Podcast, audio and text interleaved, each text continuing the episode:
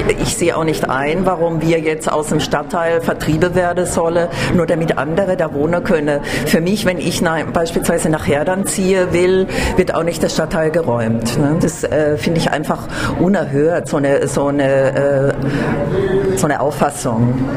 Ich auch. Also so sozial bin ich nicht, dass ich äh, meine, meine Wohnung räume, damit die Häuser abgerissen werden können für Leute, die mehr bezahlen können.